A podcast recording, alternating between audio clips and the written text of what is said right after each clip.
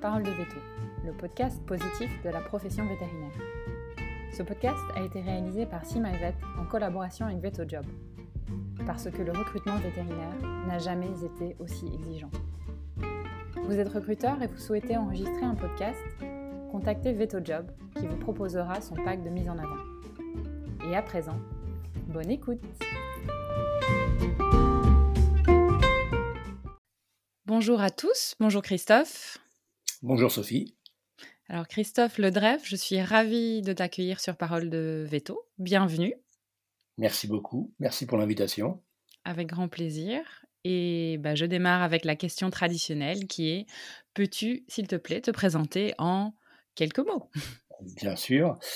Alors, Christophe Ledrève, j'ai 47 ans, donc je suis vétérinaire. Je suis sorti de l'école de Maison-Alfort en 1998, donc euh, dans le siècle dernier, ça commence à dater un petit peu. Euh, j'ai, donc moi, c'était vraiment un peu comme tout le monde, une vocation d'enfance, hein, depuis tout petit, euh, sans, sans jamais vraiment avoir questionné non plus la vocation. Euh, à ma sortie de l'école, j'ai fait une, une, cinquième année. À l'époque, c'était donc euh, les études c'était en quatre ans et la cinquième année c'était quelque chose d'un peu optionnel. Euh, J'avais envie de prolonger un petit peu, donc je fais une cinquième année en, en, dans le service de neurologie. C'est une année qui était très appréciable d'ailleurs. Et puis après, je suis parti. Alors j'ai fait le service militaire aussi à l'époque. Il y avait encore le service militaire. Et après mon service militaire, j'ai exercé un peu en canine, j'étais en province. Et puis, euh, et puis, je me suis quand même assez rapidement rendu compte que ça serait pas le mode d'exercice qui me conviendrait. Et je suis revenu sur la région parisienne et où j'ai commencé à faire des remplats à droite à gauche. Et puis, euh, pour compléter un petit peu, parce que je n'avais pas de, de, temps plein à l'époque, c'était compliqué de trouver des temps pleins, c'est pas comme aujourd'hui. Et du coup, pour compléter, j'ai trouvé un, boulot de, vétérinaire à domicile. Et, et, là, je me suis vraiment éclaté. C'était dans un service d'urgence. Et je me suis dit, bah, c'est comme ça que j'ai envie d'exercer. J'ai décidé finalement, après quelques années, d'en faire mon métier. C'est comme ça que j'ai créé ma, première boîte avec mon associé Samuel en, en 2008. On a créé Vetalia, qui est un service d'urgence vétérinaire à domicile sur l'île de France. Euh, comme on passait beaucoup de temps à répondre au téléphone, on s'est vite dit avec Samuel qu'il faudrait quand même qu'on rentabilise ce temps et qu'on propose bah, à d'autres vétérinaires de répondre à leur place au téléphone. C'était pour le coup un petit peu innovant. On avait eu la volonté de vouloir faire un, un vétérinaire, un peu comme ça se faisait en médecine. C'était bien avant Doctolib. Et on, bah on s'est vite rendu compte que le télésecrétariat pour les vétérinaires, c'était un peu, le besoin était un peu moins fort que dans la profession médicale, parce que bon, en général, les vétos, ils ont des ASV, donc même s'il y a des besoins, ils sont quand même un peu moins importants que pour les médecins. Mais en revanche, effectivement, sur la gestion des appels de garde, assez rapidement, quand même, le, le concept a pris. Donc on a créé Vétophonie, ça s'appelle Vétophonie, donc c'est un centre d'appel pour les vétérinaires, en 2010, donc un peu plus de 10 ans maintenant. Et puis il y a voilà, il y a quelques années de ça, vers 2015-2016, constatant que les usages euh, des, propriétaires d'animaux de compagnie changeaient, la, digitalisation, les, applis, etc. On a eu la volonté avec Samuel de, de créer un, une nouvelle boîte, euh, beaucoup plus digitale celle-ci. C'est, le projet qui est, qui est, né donc en 2018, qui s'appelle Docteur Milou, hein, qui est, on va dire, qui, qui, est un service qui permet aux propriétaires d'animaux de compagnie de pouvoir prendre soin de leur animal sans avoir à se déplacer et ça passe bien évidemment par de la télémédecine. C'était quelque chose qui nous tenait à cœur bien avant que ce soit autorisé, parce qu'on pressentait quand même que ça allait l'être, hein, on voyait ce qui se passait en médecine. Hein, donc l'idée, c'est soit de faire venir un vétérinaire domicile, cette fois pas pour les urgences, pour tout ce qui est consultation classique, ou bien de pouvoir euh, faire une téléconsultation ou une télérégulation, pour rester dans les termes euh, consacrés, en tout cas, pour, pour le propriétaire, c'est souvent des, des, des, mots un peu barbares qu'il ne comprend pas, mais en gros, c'est l'idée de pouvoir parler à un vétérinaire quand on en a besoin. Euh, donc voilà où j'en suis aujourd'hui. Euh, donc, euh, je, je n'exerce plus parce que bien évidemment, dans tout, tout, toutes ces boîtes, je les ai lancées avec Samuel et on travaillait dedans en tant que vétérinaire. Aujourd'hui, alors on n'exerce plus, c'est un bien grand mot, on exerce toujours parce qu'on fait de la régulation. Alors, je, je suis plus sur le terrain en tant que vétérinaire et euh, petit à petit, je me suis mis en entrepreneur, ce que, ce que c'était pas une comment dire, une volonté, si c'est une volonté parce que je pense que j'ai toujours eu l'âme entrepreneur, mais je, en tout cas ça s'est un peu imposé à moi au fur et à mesure de, de mon parcours. Et aujourd'hui je me décris comme un vétérinaire entrepreneur. Voilà en quelques mots euh, de présentation. C'est déjà pas mal, hein Vétérinaire, euh, entrepreneur multicasquette, on pourrait dire presque. Hein. C'est ça, multi-entrepreneur. Voilà. pour le coup, bon, d'ailleurs, on, on, y reviendra peut-être après, mais c'est un choix aussi quand on est entrepreneur. Est-ce qu'on est entrepreneur, so enfin déjà, est-ce qu'on est entrepreneur solo ou avec d'autres personnes? Et puis après, est-ce qu'on est qu'on fait un projet ou est-ce qu'on fait plein de projets plein de, Voilà, ça, ça, ça, ça, soulève pas mal de questions. Oui, complètement. En tout cas, moi, je suis multi-entrepreneur, pas non plus forcément par choix raisonné, mais d'opportunité en opportunité, d'idée en idée, on en est venu à, créer trois sociétés. Mmh. Et, donc, peux-tu nous dire ce qui t'a aidé finalement au cours de tout ton parcours pour arriver là où tu en es aujourd'hui? Bah, ce qui m'a aidé, euh, ce qui m'a aidé, je pense que le, premier, euh, le premier levier, c'est la volonté de pas euh, de pas rester là où je suis pas bien. moi, j'ai très vite, j'ai constaté que, que ça irait pas. en tant que voilà, quand j'étais vétérinaire praticien en cabinet, en clinique, ce mode d'exercice ne me convenait pas. Je m'en suis aperçu assez vite. Euh, et c'est forcément une grosse déception quand tu veux être vétérinaire, euh, quand c'est à la volonté d'être vétérinaire, la vocation depuis l'âge de 5 ans, euh, pour moi en tout cas, se rendre compte à 25 ans que bah, tout ça, toutes ces années que tu viens de passer, tout le, le boulot, les études, la prépa, etc., tu te dis bon maintenant, mais en fait c'est pas ça mon truc. Euh, et je voyais autour de moi euh, pas mal de, de copains, de copines qui, qui, ressentaient la même chose, mais qui bougeaient pas et qui je, je pressentais qu'ils allaient être malheureux et que si je faisais la même chose, je serais très malheureux aussi. Et je pense que ça a vraiment été ça, c'est de trouver euh, le mode d'exercice qui me convenait. C'était voilà, pour pas tout envoyer balader.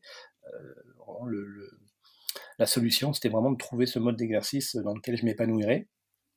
Et ça, ça a été vraiment le, moteur permanent. Et à chaque fois, après, quand je suis dans un projet, je pense que je me suis rendu compte que bah, j'aimais ça, j'aimais créer, euh, et qu'au bout d'un moment, bah, une fois que la, création est lancée, que ça tourne, euh, bah, il, faut, il faut que je délègue parce qu'il faut que je passe à autre chose, il faut que je crée autre chose. Euh, donc, je pense que moi, c'est vraiment la volonté de ne jamais m'ennuyer qui, anime, qui fait que j'avance dans mes projets. Mmh.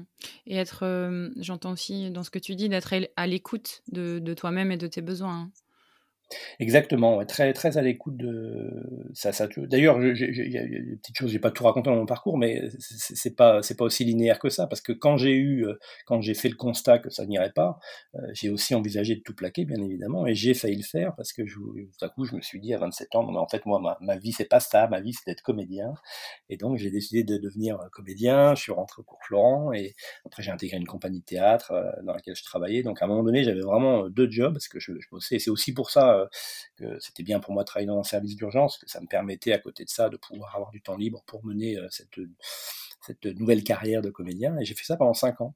Et je suis très heureux de l'avoir fait. Et finalement, c'est encore plus anxiogène que tout parce qu'être comédien, c'est quand même très difficile et c'est un métier très, très précaire, on va dire. Donc, euh, au bout de cinq ans, j'ai décidé d'arrêter et que c'était pas ma voie non plus. Mais je suis très heureux de l'avoir fait parce que j'ai exploré cette voie-là et j'ai pas de regrets non plus. Je sais que ça, ça, m'allait pas non plus, mais je suis heureux de l'avoir fait. Ah, et tu t'en fais encore aujourd'hui au niveau amateur ou plus du tout? Non, ouais, à partir du moment où j'ai créé la première boîte, euh, bon après voilà, quand on crée une boîte déjà c'est très chronophage, alors quand on en crée plusieurs, donc euh, donc non non là actuellement euh, j'en fais plus, alors voilà peut-être plus tard, mais aujourd'hui j'ai pas, je, je, suis aussi père de famille, j'ai quatre enfants, donc ça, c'est, le temps est précieux et malheureusement puis j'ai besoin de faire beaucoup de sport aussi, donc je ne peux pas tout faire. J'aimerais bien, mais je ne peux pas. Oui, et peut-être aussi que ton, ta partie créative, elle est, euh, elle est finalement nourrie par tout ce que tu entreprends aussi. Tu as, exact, as parfaitement raison. J'ai mis longtemps à comprendre ça, mais quand j'étais euh, comédien, quand, surtout quand j'ai intégré la compagnie de, de, de théâtre dans laquelle j'étais, on faisait tout, on créait nos spectacles, on créait nos affiches, on faisait notre propre com, et je me suis rendu compte que c'est ça que j'aimais. Et finalement, c'était une mini-entreprise qu'on gérait.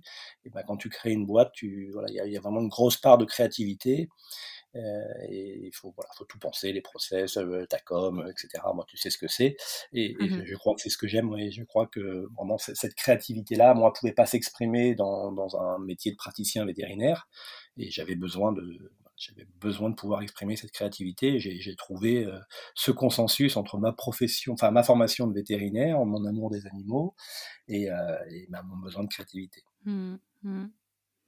Et euh, j'ai une autre petite question avant qu'on passe sur les, freins, les difficultés. Est-ce que tu m'as parlé de service militaire? Est-ce que ça, ça t'a apporté des choses en termes de levier ou pas du tout? Mmh. Ah, c'est une bonne question. Je me suis jamais posé la question comme ça.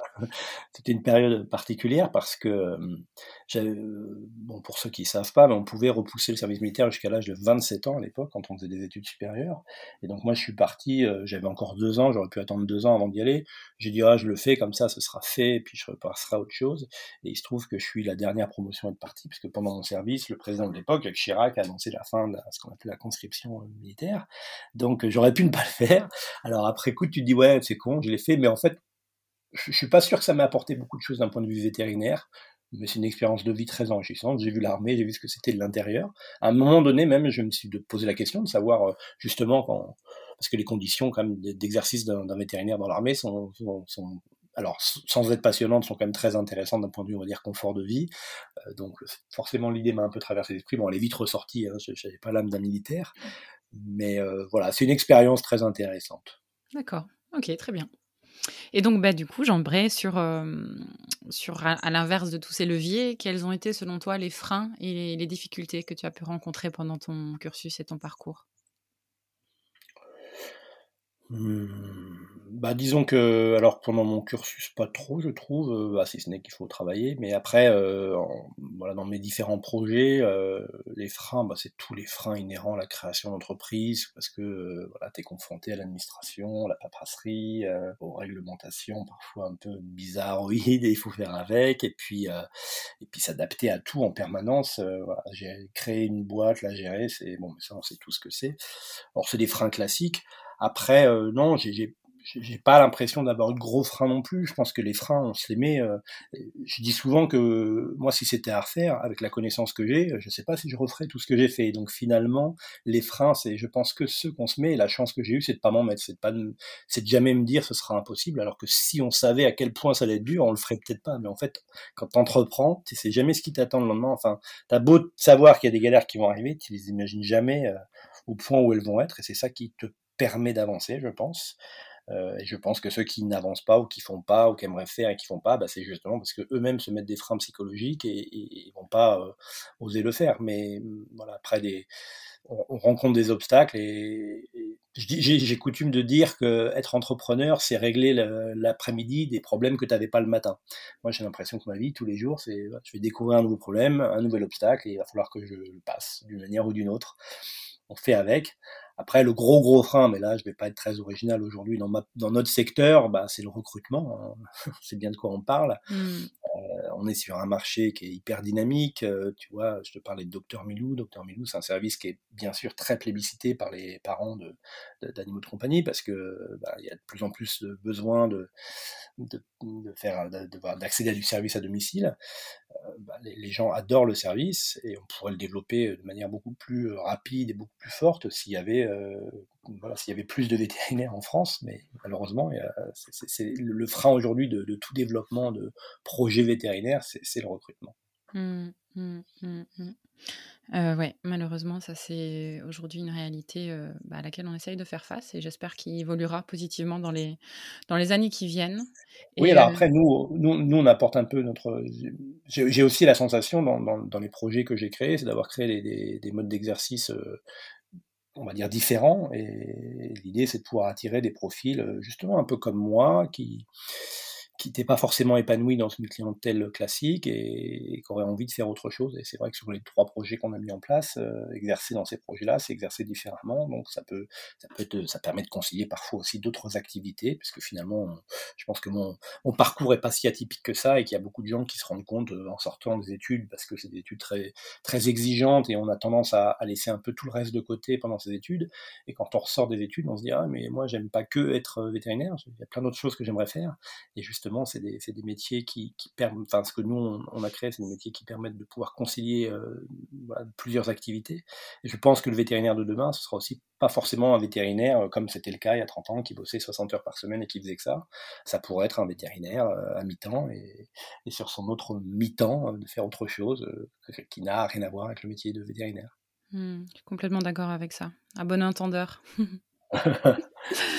Alors enfin, pour clôturer, notre, euh, notre question traditionnelle que tu connais, euh, tu, l'as déjà un petit peu abordé, mais quel conseil donnerais-tu à la plus jeune version de toi-même avec tout le recul que tu possèdes aujourd'hui?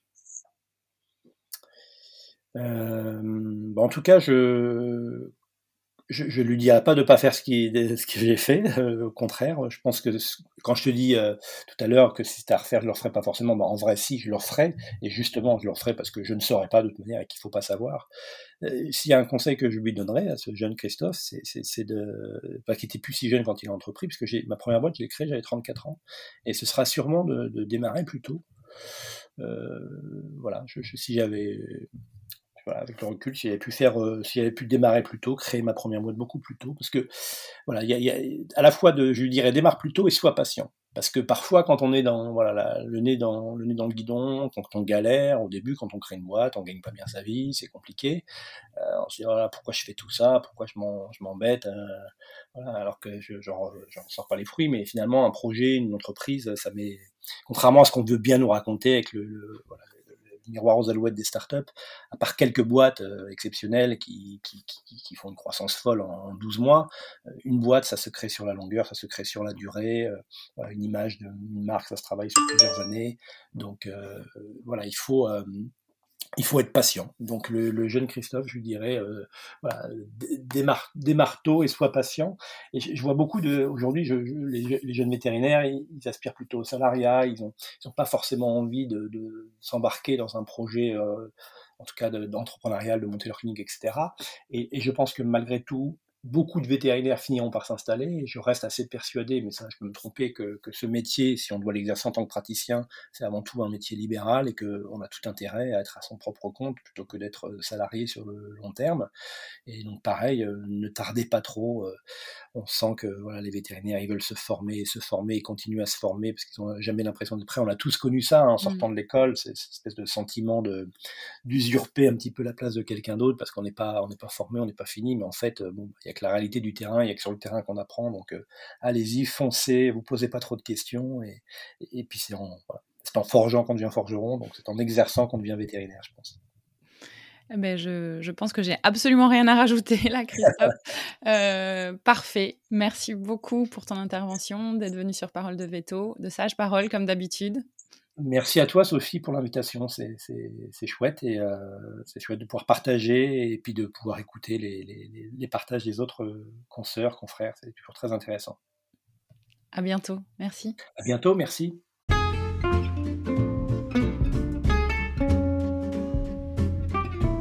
Si vous avez aimé ce podcast, mettez-nous un commentaire gentil et partagez-le autour de vous. Notre mission d'améliorer le quotidien des vétérinaires ne peut pas se faire sans votre aide. Merci d'ailleurs à VetoJob qui nous permet de rencontrer plus de vétérinaires qui veulent partager leurs expériences de manière originale. N'oubliez pas non plus de vous abonner à notre page Instagram @simyvet ou de rendre visite à notre blog sur notre page internet pour encore plus de conversations et de conseils bienveillants de la part d'Emilia, une vétote bien dans ses bottes, ainsi que des coachs spécialisés dans le domaine de la santé. Mais surtout, à bientôt sur Parole de Veto